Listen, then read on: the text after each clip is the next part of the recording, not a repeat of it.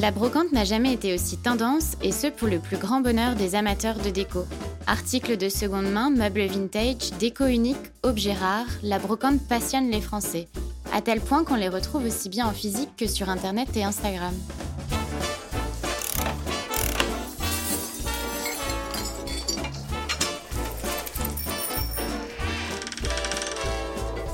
Patio Brocante, le podcast signé le journal de la maison pour faire de bonnes affaires. Bonjour Caroline. Bonjour. Alors vous êtes brocanteuse depuis quelques années déjà et les objets n'ont presque plus de secret pour vous. Tout d'abord, on peut souvent faire la confusion. Alors est-ce que vous pouvez nous expliquer la différence entre une brocante, un vide-grenier et un marché aux puces? Alors, euh, en effet, on a pas mal de mots qui permettent de décrire euh, la brocante. Euh, alors déjà, souvent, c'est une histoire de région. On parle de vide-grenier ou de, ou de marché aux puces ou de troc et puces selon les régions de France. déjà, la différence souvent aussi, c'est qui est présent sur ce genre d'événement. une brocante, on a souvent affaire à des professionnels uniquement qui vont revendre des, biens d'occasion plutôt anciens. Euh, vous avez ensuite des brocantes qui vont être plus ou moins euh, euh, occupées par des antiquaires, où là, les antiquaires, on va vraiment être sur des biens un peu plus d'exception ou plus anciens. Un vide-grenier, pour le coup, là, c'est vraiment un événement qui est ouvert au grand public, qui permet, bah, comme son nom l'indique, de vider son grenier. Alors, c'est vrai qu'aujourd'hui, les vides-greniers, c'est devenu plus des vides placards et des vides coffres à jouets euh, occupés par euh, des particuliers euh, voilà, qui se sont un petit peu laissés envahir par les objets. donc, c'est pas l'endroit où on va trouver le plus d'objets de brocante. Néanmoins, on peut faire de jolies surprises dans ce genre d'endroit où il n'y a que des particuliers.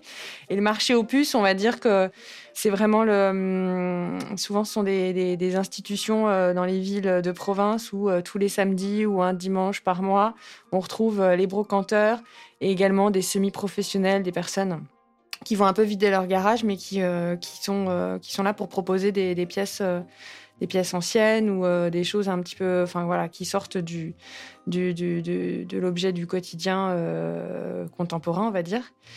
Euh, voilà. En Bretagne, euh, un vide-grenier, on appelle ça un troquet-puce. Donc euh, bon, c'est vrai qu'après, on peut s'y perdre dans les appellations. Moi, dans tous les cas, dès que je vois le mot brocante, vide quelque chose, vide maison, vide grenier, marché aux puces, etc. Bon, je fonce. Donc, faut pas hésiter à foncer et surtout aller voir. C'est pas une histoire de nom, quoi. Ce qui compte, c'est d'aller voir ce qui se cache derrière, derrière l'événement. On peut souvent avoir une bonne surprise. Faut pas s'arrêter juste à l'appellation de l'événement. Oui.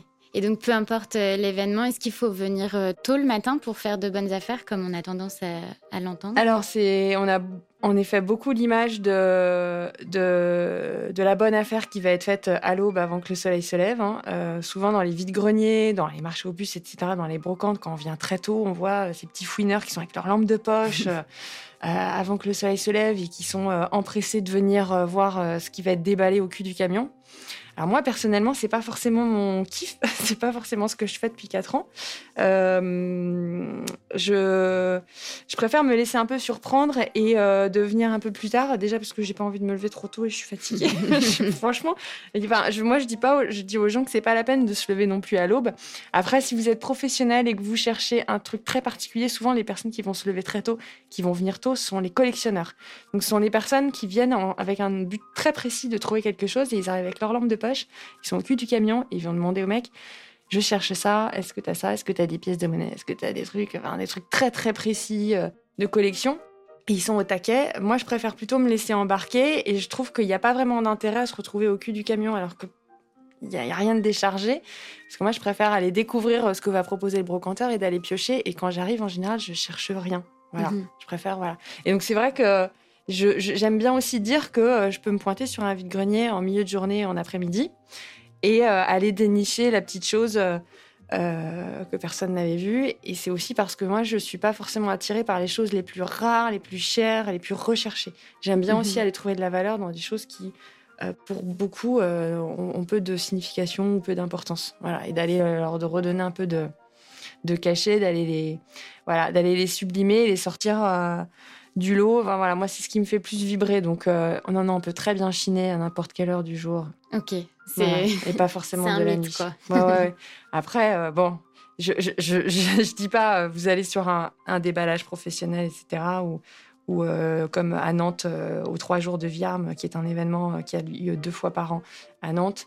bien évidemment, il y a de beaucoup, beaucoup de business qui se fait notamment entre marchands au tout début de l'événement, voire avant la première heure voilà, euh, et entre marchands, beaucoup, de, voilà, beaucoup vont venir échanger. Et, aussi, il y a beaucoup de deals en gros qui vont se faire en tout début de matinée ou très tôt entre marchands, parce que aussi les marchands derrière, eux, vont, continuer, vont, vont, exposer et vont attendre leur public. Et du coup, ils se font leur, euh, aussi leur, euh, leur, leur deal à eux, leurs leur transactions, avant que l'événement démarre, donc forcément très tôt. Voilà, c'est aussi ça aussi. voilà. Ok. Et quand vous tombez sur, euh, sur un objet euh, de, de valeur, comment euh, vous savez qu'il a de la valeur? Enfin, vous repérez d'abord les. Enfin, comment vous repérez la, valeur d'un objet? Alors, moi, quand je me suis. Moi, alors, c'est ma vision personnelle. Hein. Moi, quand je me suis lancée là-dedans, mon but n'était pas d'aller trouver que des trésors et d'être avec mon téléphone en train de me dire tiens, combien vaut ce truc Je vais aller sur eBay pour voir combien, combien vaut cette pièce, si c'est signé, aller trouver la signature, etc. Bien sûr, il y a toujours cette excitation d'aller trouver le trésor le truc signé euh, qu'on n'avait pas remarqué et, euh, qui vaut euh, son pesant d'or et, que la personne est en train de vous la vendre sans savoir ce qu'elle vend. Bien sûr, ça, ça fait rêver. après, en termes de valeur, moi, encore une fois, j'aime, bien aussi me, me, laisser juste embarquer par la beauté de l'objet et pas juste me dire je l'achète, je le chine parce que il va valoir tant et je vais pouvoir le revendre tant et je vais faire telle marge. Moi, c'est pas forcément ce qui me, euh, enfin voilà, mon but euh, est surtout de me laisser surprendre par l'objet. Et c'est pas la valeur intrinsèque qui m'intéresse, c'est euh, la valeur décorative, la valeur affective que peut avoir l'objet et, la capacité qu'il a à pouvoir se réintroduire dans le monde d'aujourd'hui, voilà, dans une déco contemporaine. Mhm.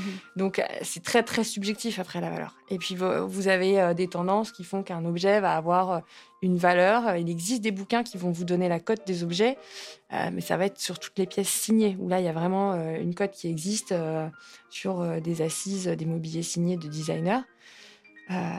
après, la, valeur des choses, elle dépend vraiment de, de, vous, ce que vous voulez lui donner comme valeur. Et si vous avez décidé derrière de revendre l'objet, vous pouvez très bien vous dire dans votre tête que cette chose voudra tant, euh, elle voudra tant le jour où vous l'aurez vraiment vendu à tel prix et que vous aurez trouvé la personne qui veut vous l'acheter à tel prix. Mhm. Voilà, moi je trouve que cette notion de valeur, elle est vraiment euh, très subjective.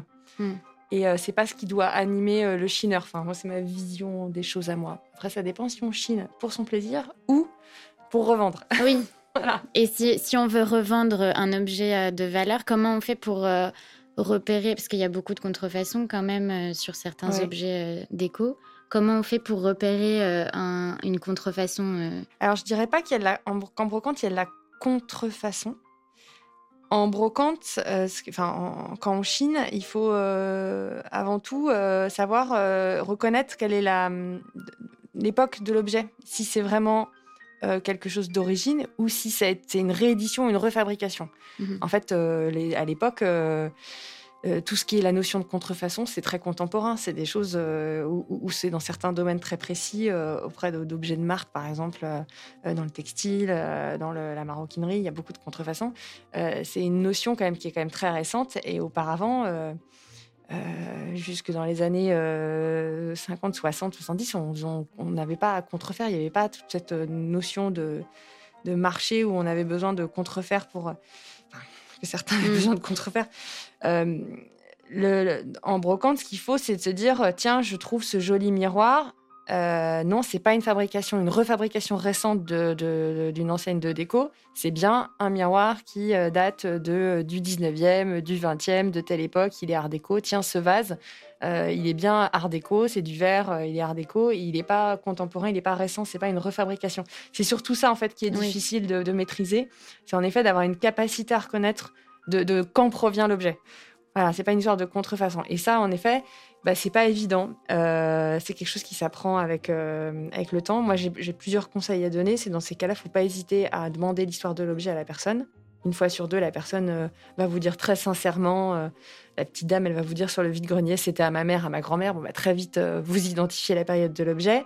Il euh, faut, faut, faut, faut, regarder l'objet dans, dans, dans, tous ses coins, il faut le toucher, il faut le caresser, il faut aller voir euh, s'il a des aspérités, etc. Ça, notamment dans tout ce qui est vaisselle, verrerie, dans le bois, pour tourner les chaises. Enfin voilà, en, décortiquant l'objet de près, on peut vraiment aller trouver plein, plein, plein d'indices. Les mhm. étiquettes, alors souvent tout ce qui est vaisselle, etc. Quand c'est récent, on retourne l'objet, on voit souvent aussi que le culot de l'objet est pas le même et il a des traces d'étiquette. C'est tout bête, hein. Mhm. Mais euh, des objets récents, ils ont encore euh, la trace de la colle de l'étiquette parce que euh, ça fait 30 ans maintenant qu'on met des étiquettes derrière les objets pour les vendre et qu'on met un code barre. Enfin, c'est bête, hein, mais en fait, c'est très vrai. et puis voilà, les fonds, les fonds de carafe, les fonds de verre, les dessous de chaises, la façon dont est fait le bois, etc. Là, je peux pas tout détailler, mais pour chaque type d'objet, il y a une façon de pouvoir en effet reconnaître s'il est vraiment de fabrication récente ou s'il est d'origine. Oui. Et peut-être aussi euh, par, rapport, euh, par rapport au prix euh, de l'objet qui sera vendu, comment.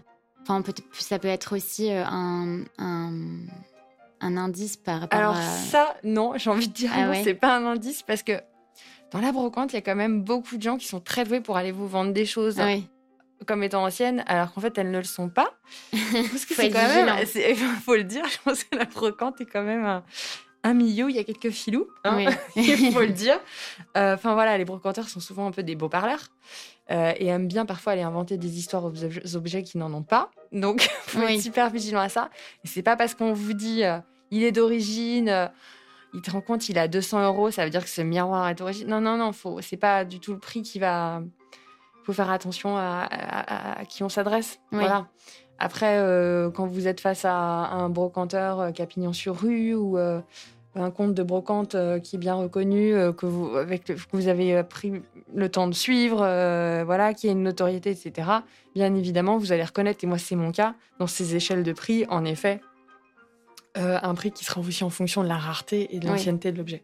Oui, vous fixez votre prix par Après, moi, je, vous parle, je, te dis, en, quand tu es sur un vide-grenier, oui, dans un vide-grenier, là, on ne sait pas trop à qui on a affaire. On peut avoir vraiment des personnes qui vont vous vendre 3 euros quelque chose qui en vaudrait 300 euh, parce qu'il est très ancien, et puis vice-versa, quoi. Oui.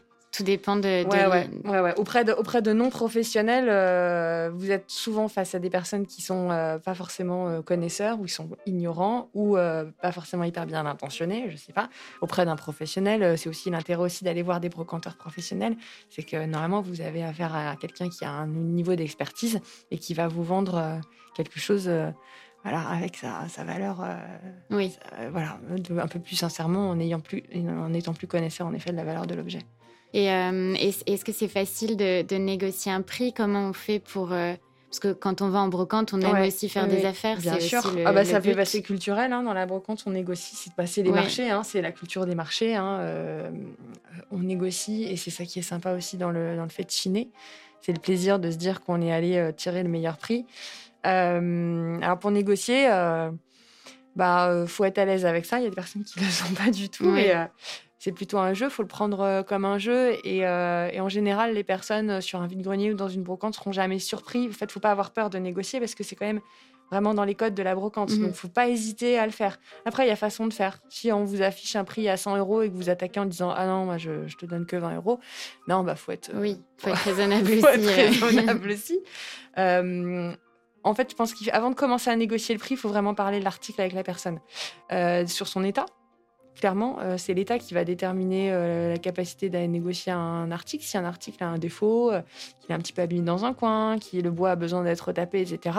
Là, vous avez matière à dire bah ouais, mais moi je vais devoir travailler dessus pour le remettre en état. et là, on a une marge de négo. On mhm. négocie là-dessus. On peut négocier aussi parce qu'on achète plusieurs choses. Si vous vous adressez à quelqu'un et vous dites ah bah tiens la chaise elle est à combien? Et si j'en prends trois, on peut faire un prix sur les trois. Donc c'est en achetant en volume plusieurs choses aussi, ou dans un, dans un marché opus, on trouve deux, trois trucs dans les caisses, on va négocier pour les trois pièces. Et, euh, est-ce qu'il y a des objets que les gens recherchent euh, particulièrement en brocante ou euh, les gens viennent plus de façon hasardeuse et Alors, marchent au coup de cœur? Ça, c'est. moi, moi, je vois sur mon, de mon expérience à moi, clairement, j'ai une brocante qui, qui tourne vraiment comme un euh, comme un magasin où les choses sont très organisées, où il y a une présentation faite avec des prix, euh, une récurrence dans le type d'article que je propose. Parfois, je fais quelques surprises, je pars un peu dans tous les sens et je propose d'autres trucs, mais euh, c'est clairement, il y a des tendances. alors moi, je suis sur Instagram où j'ai un public qui est au fait des tendances de déco et qui prend plaisir à aller trouver dans des vieux trucs des choses qui sont quand même encore dans l'air du temps.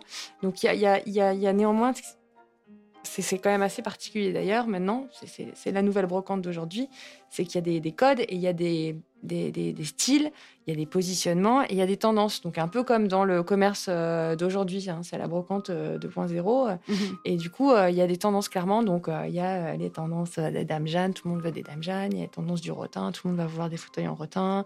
les miroirs, actuellement, voilà, il y a un gros retour vers les, les, les, miroirs dorés. Donc tout le monde va vouloir un, un, miroir au-dessus de sa cheminée en Louis-Philippe. Il y, y, a clairement des tendances. Ça, c'est moi, je le ressens sur, sur les réseaux sociaux. Euh, et du coup, euh, ça se retransmet aussi, enfin, ça, se, retranscrit aussi sur euh, les, les, les, vides, les vides greniers mhm. ou les brocantes, les déballages et les marchés opus. On voit que les marchands sont aussi au fait et, les prix sont fonction de ces tendances-là. Donc, il y a quelques années, vous trouviez des bonbonnes et des dames Jeanne à quelques euros n'importe où. Les gens s'en débarrassaient comme des contenants désuets.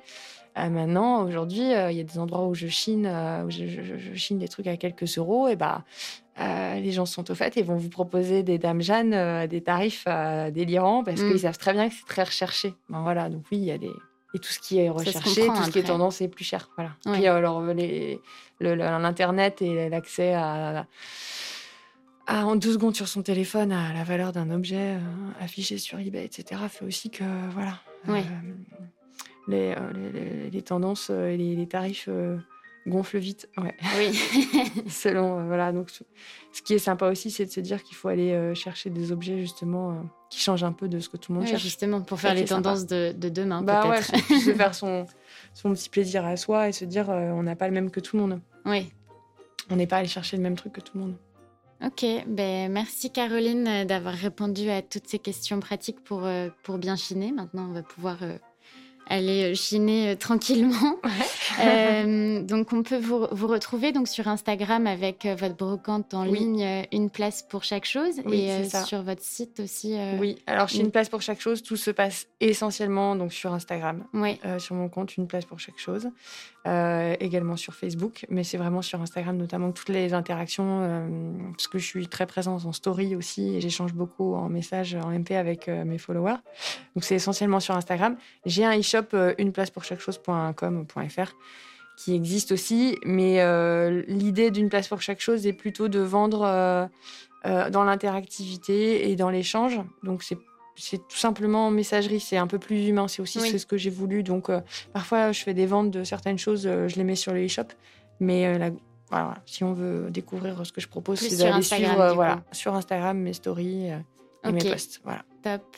Et euh, quant à nous, n'hésitez pas à, nous donner votre avis sur le podcast directement sur euh, votre plateforme d'écoute. À bientôt. À bientôt. Passion Brocante, un podcast à retrouver sur le site du Journal de la Maison, sur Akuo et sur toutes les plateformes d'écoute.